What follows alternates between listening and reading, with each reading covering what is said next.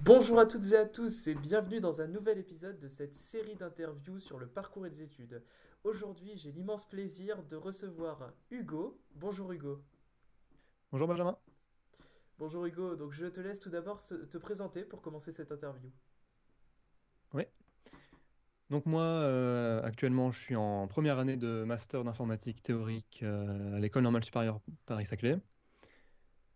Et euh, donc, euh, globalement, j'ai fait mon, lycée, euh, un lycée S, bac S à Amiens. Ensuite, j'ai fait une prépa à Paris, à Saint-Louis. Et je suis entré sur concours euh, à l'École normale supérieure Paris-Saclay. Donc, ce que je fais, moi, dans ma vie actuellement, c'est donc beaucoup de l'informatique théorique, c'est-à-dire c'est un, mix un peu particulier entre l'informatique et les maths. Pour ceux qui font des maths, on- en gros, on fait de, l'informatique. Pour ceux qui font de l'informatique pratique, c'est-à-dire qui, codent ou, ou autre, on fait des maths. Et nous, on est au milieu, on est content. Et euh, en dehors de, ça, donc euh, moi j'aime bien un petit peu streamer quand je fais des conneries. Donc par exemple quand je fais des, devoirs ou, autre. Euh, je fais un petit peu de vidéos sur YouTube pour, faire de la, vulgarisation de maths ou d'informatique. Et je fais un peu de, de sport, euh, du hockey sur gazon en, en dehors, euh, en dehors de tout ça, en dehors des activités euh, euh, immatérielles. Un emploi du temps assez chargé, mais puisque tu l'as dit que tu as fait un, un lycée sur Amiens, donc c'était le même que le mien, donc nous nous connaissons quand même depuis quelques années et je peux Voilà, confirmer on fait ce semblant là. Voilà, c'est ça. Et donc là, je peux confirmer tout ce qu'il vient de dire. Donc justement, puisqu'on parle du lycée, on va y retourner rapidement.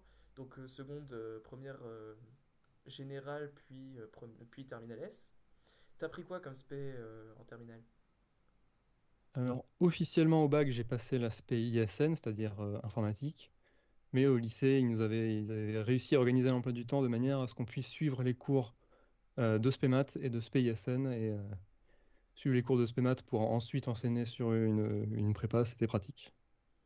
Du coup, ça t'a permis pour les premiers chapitres de prendre un peu d'avance par rapport aux autres, tu considères? En, en prépa, nous, il y avait, euh, il y en avait peut-être euh, deux dans la classe qui n'avaient pas fait SPEMAT et euh, donc qui avaient fait SP physique. Mais au fait, au final, c'est oui, bon, il y a un petit peu d'arithmétique et des introductions aux matrices en, en SPEMAT. Oui, donc du coup, ça t'apporte un premier bagage avant de commencer la prépa. Ça Euh, apporte pas de retard. Voilà, c'est ça, ça peut être que du plus. Euh, concernant admission post-bac, puisque nous c'était admission post-bac et puis pas Parcoursup, maintenant le bon vieux Parcoursup. Sur admission post-bac, euh, on devait hiérarchiser nos vœux. Qu'est-ce que tu avais mis comme vœux? Comment tu les avais hiérarchisés? Ensuite, après, quels ont été les résultats que tu as eu d'APB? Et puis, quelle a été ta réaction par rapport à ces résultats? Tu étais plutôt content, plutôt un peu triste, plutôt étonné? Je sais pas. Alors donc j'avais mis, euh, il fallait mettre euh, une, université pour être sûr d'avoir un, vœu. Et sinon j'avais mis que des prépas, je crois, euh, un peu beaucoup de prépas à Paris. euh, j'avais dû mettre euh, Fénelon à Lille et euh, étudier à Amiens. Et donc dans les trois premières que j'avais mises, il y avait euh, euh, Saint-Louis, Louis-le-Grand et, euh, et Henri IV. Sauf que j'avais mis Saint-Louis en premier parce que j'avais regardé un petit peu comment ça avait l'air et Saint-Louis avait l'air d'avoir une, ambiance euh, à peu près correcte. Et surtout, en fait, c'est un, un lycée qui ne fait pas lycée. C'est un lycée où il y a que des gens qui sont en prépa. Et moi, je trouvais que c'était sympa d'avoir ce, genre d'ambiance-là. Et puis, sur des forums, les gens disaient que c'était beaucoup moins la, compétition qu'à Louis le Grand ou Henri IV. Et donc, mes vœux, c'était très exactement euh, Saint-Louis euh, internat. Et, euh, non, en fait, je sais plus. Donc Saint-Louis internat, ensuite Saint-Louis sans internat, je crois.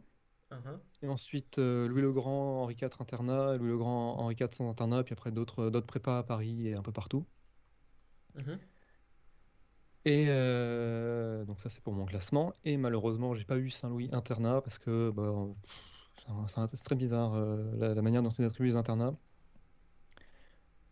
Euh, en fait j'imagine que euh, les internats ils les donnent aux gens qui habitent trop loin pour que ce soit vrai, pour que ce soit trop chiant de, de- pardon, je dans mon micro. Trop loin pour que ce soit trop chiant de, de- de venir en transport tous les jours. Mhm. Mais moi j'habitais vraiment beaucoup trop loin et du coup c'était sûr que j'allais prendre un appart. En fait, ceux qui habitent en banlieue parisienne, ils ont l'internat. Enfin, pas tous. Mais c'est des gens qui habitent en banlieue parisienne qui ont l'internat. Parce que sinon, c'est trop pénalisant de prendre les transports en commun. Et euh, ceux qui habitent plus loin, ils, ont un appart, ils, doivent prendre un appart. Donc voilà, moi j'ai eu, euh, à la première vague, j'ai eu euh, Saint-Louis sans internat et mon vœu Saint-Louis avec internat refusé. Donc j'étais content parce que c'était mon deuxième vœu et mon, premier vœu, mon premier choix de prépa. Ok, mais après aussi pour revenir sur l'attribution de l'internat ou pas, je pense qu'il y a aussi d'autres critères et il doit y avoir aussi d'autres critères dont on n'a pas connaissance et qui ont dû jouer. Ça, c'est sûr et certain, parce que si toi, t'as pas eu l'internat alors que tu habites quand même à... Enfin, à Amiens par rapport à Paris, c'est quand même quelques centaines de kilomètres. Il y a quand même euh, un peu de déplacement. Oui, mais c'est justement, en fait, moi, du coup, j'étais obligé de prendre un appart. Et du coup, j'aurais été plus près que ceux, que ceux qui habitent loin. J'ai un, copain qui, était, qui habitait en Espagne et qui n'a pas eu d'internat. Oui, parce que, d'accord, ok. Mais l'internat, du coup, il n'était pas ouvert le week-end, c'est peut-être pour ça. Si, si, si. Il était ouvert le week-end également? Ouais, pas pendant les vacances. D'accord, bon. Et euh, le week-end ouvert. Bah, c'est étonnant parce que la majorité des internats en prépa, enfin, je parle notamment de mon cas puisque j'ai fait une prépa en province.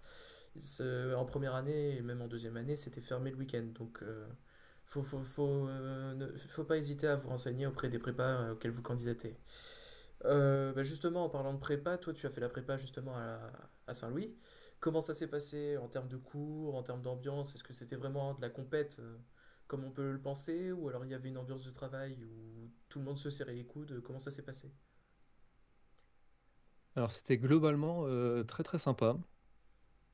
Euh, c'était pas compétition. Euh, enfin, il y avait un peu une compétition, mais c'était. Bon, déjà. Globalement, ça se passait bien pour moi. J'étais surtout en première année où ça, ça, ça, roulait bien, j'avais des bons résultats. Et du coup, dans, dans la tête de classe, entre guillemets, il n'y avait pas, pas, pas, une compétition méchante, c'est juste les, les, gens ils disaient Ah, ah t'as vu, euh, ah, je t'ai battu, euh, j'ai eu, eu, plus que toi au DS. C'était pas, voilà, c'était pas aller pourrir la vie des, des gens euh, pour, pour, pour, pour, être au-dessus. Donc de ce côté-là, c'était sympa. Après, il y en a beaucoup, beaucoup qui, qui galéraient et les profs, ils n'allaient pas forcément beaucoup repêcher les gens en première année. Et euh, en deuxième année, donc moi je suis, allé en classe euh, MP étoile. Et j'ai encore eu, j'ai eu de la chance parce que j'étais dans, la MP étoile où, les profs ils étaient, euh, super sympas, vraiment encourageants. Je sais que dans l'autre, le prof de maths il a il, dégoûtait énormément de gens de, des maths, il, cassait très très fort. il y en a beaucoup qui, qui, qui, aimaient pas trop. Et dans les, dans, les, dans les MP non étoilés. Euh, globalement, euh, beaucoup, plus, euh, beaucoup plus chill. Puis dans les, dans les autres filières aussi. Donc la, la, prépa, pour moi, c'était très sympa. Puis les gens, l'ambiance de travail. Donc moi, j'étais pas, j'étais pas interne. Mhm. J'étais ce qu'on appelait interne externé. C'est-à-dire que je pouvais rester manger le soir à la cantine et je, et je pouvais repartir à 23h le soir. Donc le couvre-feu, ça n'existait pas trop. Et, euh, et, globalement, je restais euh, quasiment tous les soirs jusqu'à 21h, 22h. Et pas tout pour travailler, on faisait des conneries aussi un peu. oui, mais il faut bien aussi euh, se défouler. C'est vrai que le rythme est quand même assez effrayant. Donc, pour ceux qui regarderaient la vidéo en dehors de la période Covid, nous, nous sommes en période Covid, c'est pourquoi nous parlons de couvre-feu actuellement, évidemment. justement, tu parlais de la prépa parisienne là ici, mais est-ce que tu considère euh, si quelqu'un doit avoir le choix entre une prépa parisienne et une prépa en province, euh, peut-être plus petite, mais ayant des résultats un peu plus faibles, est-ce que qu'est-ce que tu considères? Est-ce qu'il vaut mieux tenter la prépa parisienne au risque de s'y casser les dents, ou alors est-ce que une prépa de province ce serait tout aussi bien? Quel est ton avis là-dessus? C'est une question qui est euh, quand même compliquée. Je pense que ça vaut quand même le coup de tenter euh, une prépa parisienne. C'est euh, si, si, jamais euh, vous n'êtes pas pris, vous, pouvez vous dire que ça aurait pu être trop dur parce qu'ils arrivent quand même globalement à estimer à peu près avec les dossiers les, niveaux des gens, même s'ils savent qu'ils n'ont pas tous les, ils prennent pas le, meilleur des dossiers qu'ils récupèrent, mais globalement, ils arrivent à, avoir des, gens qui, qui y arrivent. Mhm. Et pas toujours d'ailleurs. Mais euh, donc, euh, je pense que ça se tente. Et, euh, et puis si ça marche pas, c'est pas, pas grave. Il y en a beaucoup qui abandonnent. même je sais qu'à Henri IV, ils essayent de, ils, ont un quota de gens qui doivent abandonner.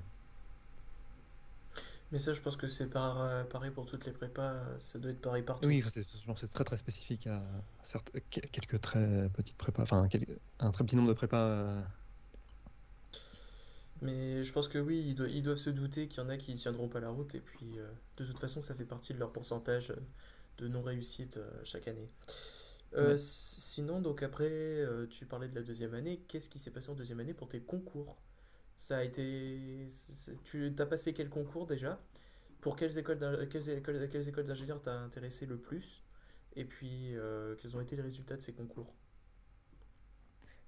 Alors, pour les concours, euh, donc, euh, j'ai passé le, concours de, donc des, des ENS, pas Polytechnique, euh, Centrale Supélec, euh, les mines et, et CCP. Mhm. donc, les ENS, j'ai passé le concours en info, c'est-à-dire que j'avais pas d'épreuve de physique du tout et j'avais une épreuve et demie d'info, une épreuve et demie de maths à l'écrit et anglais, euh, anglais-français. Et donc, c'est, moi, je visais euh, beaucoup plus les ENS Info, notamment parce qu'il n'y avait pas de physique et que la physique, ça me saoulait un peu, du coup, j'avais pas bossé énormément.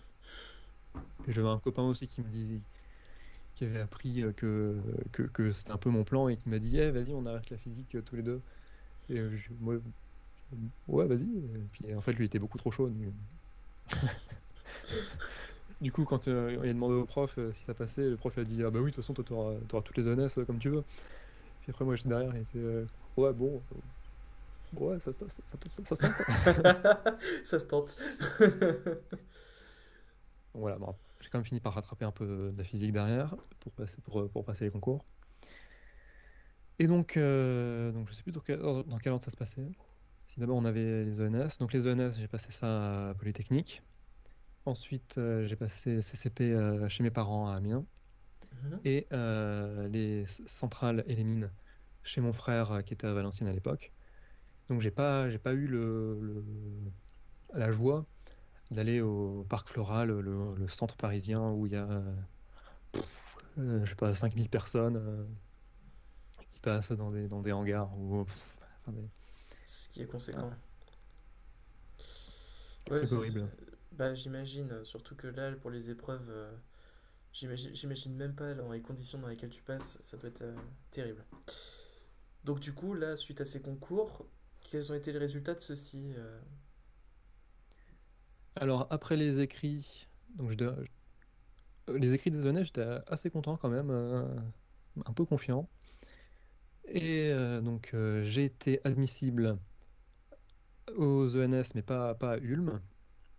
Mhm. Et euh, j'ai été admissible à Centrale, euh, enfin donc aux oraux de Centrale, aux oraux des mines ponts et euh, aux oraux des CCP. Ensuite j'ai passé tous les oraux parce que je trouve ça marrant. Enfin surtout en fait j'avais mes oraux des ENS qui étaient assez tôt. Mhm. Donc je les ai passés, puis après j'étais en mode bon, ça passe. Surtout qu'il y avait l'ENS de Rennes qui, dit, qui avait dit à peu près par mail oui, nous de toute façon, si vous êtes admissible aux oraux, on prend tout le monde tous les autres euros que les ENS, j'y allais en me disant, euh, de toute façon, au pire, j'irai à, Rennes mhm. euh, sur dossier. Et puis ça m'amusait, même si bon, Central c'était un peu chiant comme oral. Mais sinon c'était marrant, j'ai même passé des euros des, des DLC CCP. Euh... bizarre. Et puis euh, aussi, comment ça s'appelle Les arts des métiers. Oral de SI, c'était assez marrant, j'ai eu 5.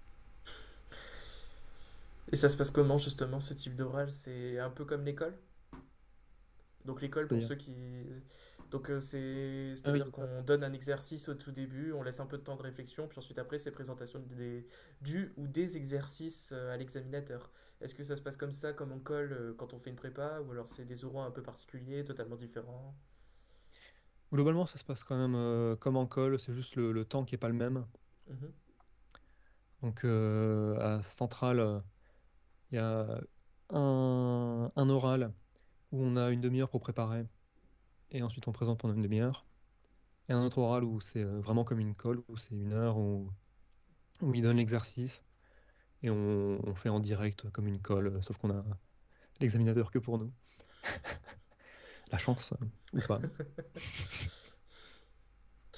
Donc aux mines, ensuite, euh, aux mines pont. Je sais pas comment ça se passe au, au... Merde, comment c'est? Aux mines télécom. Mhm. Donc aux mines pont, c'est euh, normalement c'est censé être coupé en trois exercices de 20 minutes. Mhm. Donc euh, c'est comme si on passait trois cols de 20 minutes, on n'a pas le droit d'avoir quelque chose qui, qui, dure plus longtemps. Au bout de 20 minutes, on dit bon, bah, on passe à autre chose. Et au CCP, je sais plus. Mais je crois que c'était. Il y avait des exos de cours et. Enfin, des exos de cours, des. Pas des exos de cours, c'était euh, la banque. Il y avait des exos de la banque et. Du coup, c'était un peu comme une colle aussi. Ok, donc euh, en soi, c'est chaque concours fait un... chaque globalement, ça ressemble à une colle, mais après, chacun a ses spécificités en fonction du concours et de l'école. Ok. Donc là, maintenant, tu as été admis à Paris-Saclay, à l'ENS Paris-Saclay en informatique, si je ne me trompe pas. Ouais, donc j'étais admis, j'étais, je, pouvais aller à Lyon, à Rennes ou à, Paris-Saclay, et je préférais aller à Paris-Saclay parce que c'est plus pratique. Et puis, euh, en informatique, ça avait l'air d'être euh, au même niveau à Lyon et à Paris-Saclay, donc je, je préférais aller à Saclay. Parce que c'est plus près aussi de, de ta ville natale. Voilà. c'est quand même plus pratique, pareil. même si maintenant on est à Saclay, c'est pas pratique, mais. Euh. ouais, c'est vrai que maintenant ils ont essayé de faire un campus euh, Paris Sud euh, à Saclay et, rejoindre avec le, Polytechnique, si je me trompe pas. Ainsi bon, que l'université. enfin, tout. Là, il y a donc il y a Polytechnique qui est là-bas depuis Mathusalem. Mhm. Il y a Centrale euh, qui est arrivé il n'y a pas longtemps, il y a, il y a qui va arriver, il y a les mines, euh, pas, les mines Télécom, non, Télécom Paris qui est arrivé euh, l'an dernier. Enfin, ils, ils, font vraiment un, un, campus universitaire pour avoir une très grosse université Paris-Saclay. Même si je crois que Polytechnique n'est pas officiellement dans l'université Paris-Saclay. D'accord. Mais bon, c'est l'idée d'avoir des échanges et un, un format d'université qui soit un peu plus comme à l'américaine pour pouvoir rentrer dans les classements internationaux ce qui a été le cas parce qu'on était, euh, je sais plus, 14e au classement de Shanghai. Ce qui est quand même un sacré classement. Et euh, justement, par rapport à l'ENS Paris-Saclay, comment ça, comment ça se déroule au niveau, au niveau cours, au niveau ambiance, euh, événements, hors Covid bien évidemment Comment ça se passe, la vie sur le campus, la vie en cours, etc. Tu peux nous raconter un peu? Ouais, alors au niveau de la vie, la vie du campus, moi je, je participe pas énormément. Euh, voilà, je suis très bien dans mon coin euh, à organiser mes trucs de mon côté. Mais sinon, ça, ça existe, il y a plein de trucs qui se font. Euh, il y a plein d'associations qui sont, qui sont bien actives, des trucs de jeux, des trucs, plein de trucs. Ça, les gens ils sont, ils sont très très contents globalement de, de, ce, qui, de ce qui se fait. Après, au niveau des, des, cours, ce qui est très bien, c'est que on a, nous, dans le département d'informatique, on est, on est très très peu nombreux. Donc il y a un seul laboratoire à l'ENS Paris-Saclay. Et euh, on, est, on est 35 dans la promo d'informatique. Et donc, c'est dans les cours, ce qui est, bien, c'est que c'est vraiment, on n'est on est pas beaucoup et c'est presque intime. Hein. Parfois, on arrive en cours, euh, on est tout seul, le cours, euh, deux minutes avant le cours, le prof arrive, ensuite, il y a un autre élève qui arrive, on se dit, bon. En fait, non, c'est juste que les gens, ils, ils viennent pas forcément beaucoup à l'heure. Mais sinon, ouais, donc ouais, c'est vraiment, euh, vraiment sympa. Et... Donc les profs, ils sont énormément à l'écoute parce que on est, on est, on n'est pas nombreux, donc c'est facile d'écouter tout le monde. Après en TP, c'est pareil. Euh, en TD, TP, euh, tout, tout se passe très très bien et très sympa. Bon, d'après pas des gros amphis. Bien sûr. Contrairement à d'autres écoles d'ingénieurs où c'est des cours qui peuvent être par promo, avec des amphis remplis à plus de 300 élèves ou des choses comme ça. Euh, euh, donc, euh, d'après ce que tu m'en dis, là, ici, ça a l'air d'être une formation qui te plaît, mais est-ce que c'est une, formation que tu qualifierais de difficile, soit en termes de niveau, soit en, termes psychologiques Ou alors tu considères que c'est dans la continuité de la prépa Dis-moi tout. Alors, en termes psychologiques, ça va, parce que comme j'ai dit, les, profs, ils sont très à l'écoute. Euh, c'est vraiment si quelqu'un a des problèmes, il y a, des, les profs vont, vont venir, ils viennent vraiment demander. On a un tuteur par, élève qui doit avoir euh, que quelques élèves et qui demande si, tout va bien, etc. Donc je pense à ce niveau-là, je je pense pas qu'il y a grand monde qui, qui ait souci d'ordre psychologique, euh, pour, qui- ça aille vraiment très très mal euh, à ce niveau-là. Mhm. Après, en termes de di- difficulté, euh, faut, quand même beaucoup moins travailler qu'en prépa. Mais ça reste euh, globalement euh, assez difficile, hein, surtout quand je compare avec euh, d'autres copains qui sont en école d'ingénieur, école d'ingénieur, pas, pas, pas ENS, où eux, ils ont, ils ont beaucoup, beaucoup moins de, de théorique. C'est, les, cours sont... Enfin, il n'y a, pas de, savoir-faire vraiment difficile euh, ou autre. Donc, au au niveau de la difficulté, ouais, c'est, faut quand même, euh, faut quand même tenir un petit peu. D'accord, ok. Alors que justement, puisque je, peux rebondir sur ce que tu viens de dire par rapport aux écoles d'ingénieurs, étant moi-même dans une école d'ingénieur en aéronautique et spatiale, c'est vrai que c'est beaucoup moins, dans le sens théorique, on va dire que c'est beaucoup plus pratique et appliqué que euh, tout ce que tu pourrais faire en termes de théorie, euh, etc. Et euh, justement, là, tu es en première année de master, mais qu'est-ce que tu comptes faire euh, là après tes études? Comment ça va se passer la fin de l'ENS et après? Alors, le diplôme de l'ENS, ça, se calque sur l'aspect universitaire. C'est-à-dire qu'on on entre après avoir fait deux ans de prépa, en théorie. Donc, on termine euh, une, licence. Donc, première année de l'ENS, c'est une L3. Ensuite, on a deux ans de master. Mais le, di- le diplôme de l'ENS, il est en quatre ans. C'est-à-dire qu'on a une, quatrième année qui est, euh, qui est à part. Et donc, on a, plusieurs choix de parcours pour cette quatrième année, puisque ça peut pas être, euh, c'est pas une année universitaire en plus. Donc, soit on peut faire une L3 un peu où on veut. Quand je dis un peu où on veut, ça peut être euh, dans un autre département de l'ENS, dans une autre école, à peu près n'importe laquelle. J'ai l'impression que c'est quand même très très très libre ce truc-là, Mhm. même si c'est pas, c'est pas ce que je vais faire. Ensuite, on a, on peut passer la grègue. Il y a, il y a énormément de gens qui passent la grègue euh, euh, chez nous. euh, je pense qu'on doit être la plus grosse usine à grègue de France. Nous, l'amphi de rentrée, il disait sur les, euh, sur les 13 matières où ils passent la grègue, ils ont eu 7 majors l'année d'avant. Donc ça va. Ce sont des bons résultats, oui. Ah, ouais, à la base, il me semble que l'école a été créée, c'était euh, à la fois pour faire une, une ENS de sciences de l'ingénieur et à la fois pour que les gens de, de, de Ulm, ils, passent la grille. Et sinon, ce qu'on peut faire aussi comme, euh, comme, euh, comme parcours et que moi je vais faire, juste après mon, ma deuxième année de master, c'est de faire un stage de un an à l'étranger de Mhm. recherche. Et euh, officieusement, ça peut être commencer une thèse. Et donc, c'est peut-être ce que je vais faire.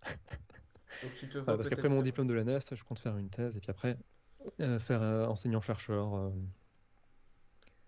comme euh, ce, ce à quoi euh, est censé euh, déboucher mon école. Donc du coup après tu vas peut-être faire un, un doctorat certainement, peut-être en Voilà, présentant une thèse. D'accord, ok. Et sinon, euh, pendant tes études, tu as certainement dû faire un stage ou un projet en lien avec l'ENS. Euh, est-ce que tu peux nous raconter quelques anecdotes là-dessus? Comment ça s'est passé? euh, sur quoi tu as travaillé?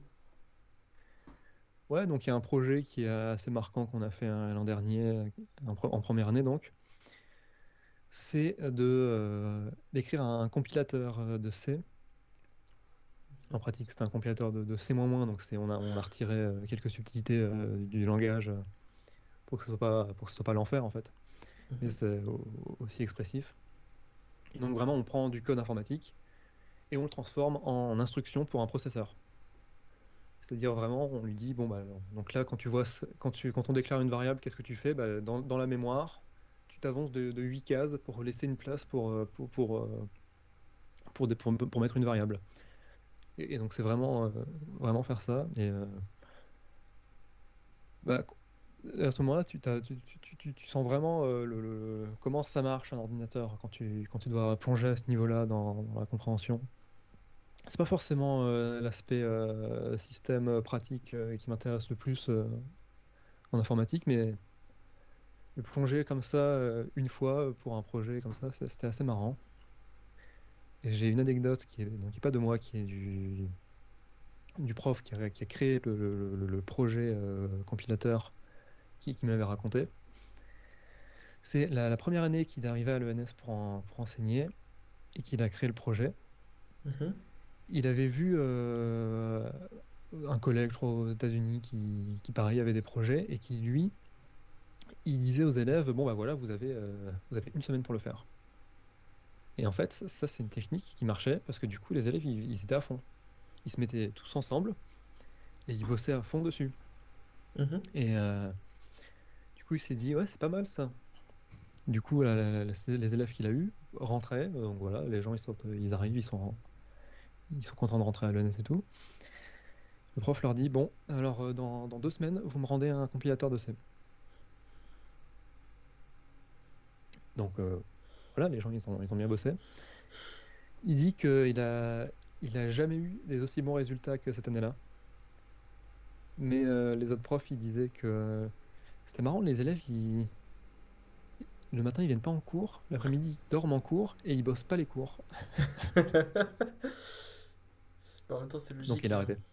en même temps, bah, en même temps après, avec un travail qui doit être assez conséquent à rendre en très très peu de temps, forcément c'est très prenant. Euh. Même en s'y mettant à plusieurs. Le, cours était pas fait. Les gens, fallait qu'ils cherchent tout, tout, seul. J'imagine même pas l'horreur que ça a dû être. Après, sinon, bon, j'ai eu un stage en dernier, mais qui était un, peu anecdotique, mais euh, un autre projet que, qui est encore en cours cette année, c'est donc on a un cours qui s'appelle euh, groupe d'initiation à la recherche, c'est-à-dire qu'on est 8 avec un prof le prof choisit un, thème et puis on fait de la bibliographie, c'est-à-dire on, présente des articles à tout le monde. Et là, nous, le prof, il a, il a dit euh, tiens, mais en fait, euh, il y a un enfin, les tous les articles qu'on voit, ils, font ça sur, de, sur, sur des suites, c'est-à-dire dans des trucs qui sont euh, sur les antinaturels. Et en fait, je pense qu'il y a moyen de généraliser ça pas trop difficilement sur n'importe quel ensemble. Mm-hmm. Et, donc, et donc là, on est en train d'écrire un article et on va publier sur euh, les trucs comme ça qu'on a vus, mais généralisés euh, sur des ensembles de cardinalités supérieures que les, les antinaturels. Et donc ça, c'est... Et je trouve ça vraiment énorme. Et donc ce projet-là, c'est vraiment euh, la première fois que, que j'ai bien plongé un peu dans, la recherche. En fait, je trouve ça vraiment trop bien. Et du coup, je suis, je suis motivé pour faire des choses incroyables. Ce qui, enfin, je dis pas ça de manière prétentieuse, hein, mais euh, pour, je suis motivé pour faire des, pour, pour, pour, pour bosser à fond. Pas, pas, pour faire des choses. Pas, pas, je, je dis pas que je vais avoir des résultats incroyables. non, mais bien sûr, mais le fait d'avoir un projet qui est prenant, qui t'intéresse et qui te motive, euh, en soi, c'est ça te conforte dans ton, dans ton choix d'aller à l'ENS au final et de vouloir faire enseignant-chercheur. Donc au final, c'est pas plus mal. Euh, ça te permet vraiment de développer. Déjà, ça te permet d'appliquer tes compétences et puis d'en développer de nouvelles. Mais en plus de ça, ça te permet vraiment de te conforter euh, dans ton choix et d'être sûr de ce que tu as fait. Et est-ce que euh, tu aurais des conseils pour ceux et celles qui voudraient tenter l'ENS euh, des, Un moyen de se préparer à la prépa puis à l'ENS Des petits conseils par, pratiques Ouais, alors pour ça, donc j'ai surtout une mise en garde. C'est la prépa, c'est fait normalement pour, pour faire une école d'ingénieur derrière. Mhm. Mais euh, l'ENS recrute sur, euh, sur, euh, sur concours de prépa, parce que c'est bah voilà, c'est historiquement ou je sais pas quoi, mais c'est ça, se fait comme ça. Mais de plus en plus, ils recrutent aussi sur un concours, sur, sur, sur, dossier en parallèle. Et donc moi, ce que il y a des gens qui, qui vont en prépa, qui visent que l'ENS et qui donc adopte pas forcément l'ambiance euh, et, le, ce qu'il faut euh, pour, euh, pour, pour réussir en prépa. Ça marche pas, ça marche pas forcément d'avoir derrière l'ENS. Mais l'ENS, c'est c'est une formation universitaire. C'est-à-dire que normalement, si, si, on va à la fac, et eh ben derrière, on arrive sur, la même chose. Il y a quelque chose que, disent les les universités chez qui on doit faire des stages, c'est que globalement, quand ils doivent prendre un stagiaire et qu'ils prennent quelqu'un qui vient de l'ENS, ils savent qu'ils n'auront pas quelqu'un qui n'arrive pas, à rien. Mais quelqu'un qui est bon de l'ENS et quelqu'un qui est bon de la fac, eh ben ils sont à peu près au même niveau. Donc ce que je veux dire, c'est si jamais vous êtes très motivé pour avoir une ENS, vous pouvez faire une prépa, bosser bien en prépa, et après la prépa, il y a toujours un pont qui se fait pour, pour, pour récupérer au même niveau en université. Donc ça, c'est toujours quelque chose qui est possible. Et moi, j'ai des copains qui ont, qui ont fait ça, qui, qui ont bossé, euh, qui sont arrivés à l'ENS, qui, qui, sont arrivés pardon, en prépa en visant euh, pratiquement que l'ENS, et puis qui n'ont pas eu, à qui la prépa ça correspondait pas du tout. Puis maintenant ils sont partis à l'université, et puis en fait ils sont, euh, ils sont ultra épanouis. Et j'ai même un peu presque l'inverse, d'autres qui sont arrivés en prépa, qui voulaient, qui voulaient faire des maths et tout, qui visaient pas même, pas forcément l'ENS, qui sont arrivés en école d'ingénieur, et puis en fait ils se rendent compte que c'est pas ce qui leur convient, mais qui qui du coup font en, parallèle un parcours euh, universitaire. Du coup, c'est difficile parce qu'il n'y a pas forcément tout ce qui, tout ce qui s'adapte pour. Mais euh, c'est des gens qui sont arrivés en prépa, qui du coup, ça les a menés à faire ingénieur, mais en fait, c'est pas ce qui leur convient. Donc, viser l'ENS, c'est bien. Il n'y a pas énormément de place en plus, donc c'est compliqué. Mais il faut, faut, se dire que c'est pas grave si ça marche pas de, partir sur un parcours universitaire classique, de rattraper un parcours universitaire classique. Et même moi, l'an prochain, en deuxième année de master, si j'ai bien compris euh, mes emplois du temps, globalement, je vais avoir des cours euh, très, globalement, principalement euh, à la fac, dans Paris 7, Paris Diderot. D'accord, donc vraiment, si le, on va dire si le rythme de la prépa convient pas forcément, le fait de faire une fac n'est absolument pas quelque chose qui est moins bien forcément que de faire l'ENS, si j'ai bien compris ce que tu as dit. Voilà, et surtout l'ENS en France, c'est plus réputé, mais à l'international, ça n'existe pas. l'international. Euh,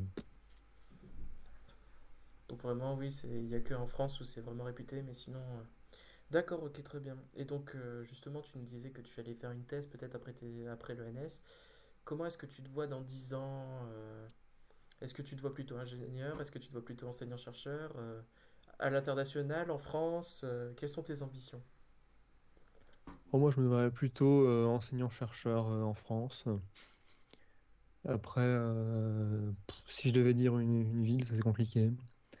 Je sais pas, Paris, j'aime bien, ça me dérange pas d'être à Paris, ça me dérange pas de pas être à Paris. Donc, moi, je me verrais vraiment enseignant-chercheur dans une université. Après, voilà, pas plus de détails. c'est déjà pas mal, ça te permet déjà d'avoir un premier objectif. Et pour conclure cette interview, est-ce que tu aurais un mot de la fin, un dernier petit conseil? Euh, N'hésitez pas à, vous, à remettre en question euh, ce, que vous, ce que vous avez. Et c'est pas parce que vous êtes engagé quelque part qu'il faut, qu'il faut continuer tout droit. Vous pouvez toujours euh, repartir ailleurs et c'est pas grave. voilà. Oui, voilà, c'est surtout faut je pense que ce que tu veux dire par là, c'est faut surtout pas voir ça comme du temps perdu. Je sais pas si j'ai bien interprété, mais. Ouais, surtout, il faut pas se dire euh, bah, j'ai commencé ça, donc faut que je fasse ça toute ma vie. Ouais, c'est ça. C'est pas grave si, si vous repartez quelque part.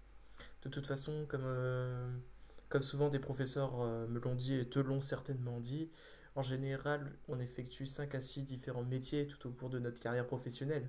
Donc, en soi, quoi qu'il arrive, dans, au cours de votre vie, vous allez devoir changer de métier. Il y a même la plupart des métiers euh, qui aujourd'hui euh, euh, existeront dans 10 ans et qui n'existent pas encore aujourd'hui. Comme par exemple, qui aurait pu prévoir il y a 20 ans qu'on aurait des youtubeurs ou des gens qui streament sur Twitch, par exemple. C'est un exemple, mais voilà. Et puis maintenant, bah, ce sont des véritables métiers quand on y repense. Hein. Donc, mm. vraiment, voilà, croyez en l'avenir et puis voilà. C'est si, vous vous plantez, c'est pas grave. c'est bien ça? Ouais. Voilà, donc si vous vous plantez, c'est pas grave. En tout cas, s'il y a un truc sur lequel vous ne devez pas vous planter, c'est de, vous abonner. Surtout, n'hésitez pas à vous abonner et vraiment mettez la cloche pour pas louper les prochaines interviews ainsi que les prochaines vidéos euh, sur la chaîne. Euh, n'hésitez pas également à, à, mettre un petit commentaire, que ce soit un retour sur la vidéo, sur le format, ou poser des questions directement à Hugo. Euh, je pense qu'il sera là pour répondre à vos questions. Et euh, merci encore d'avoir regardé cette vidéo jusqu'à la fin. Voilà, je sais que c'est une vidéo qui est quand même assez longue, puisque il y a quand même un, un certain témoignage à formuler. Et merci à toi Hugo justement d'avoir témoigné aujourd'hui.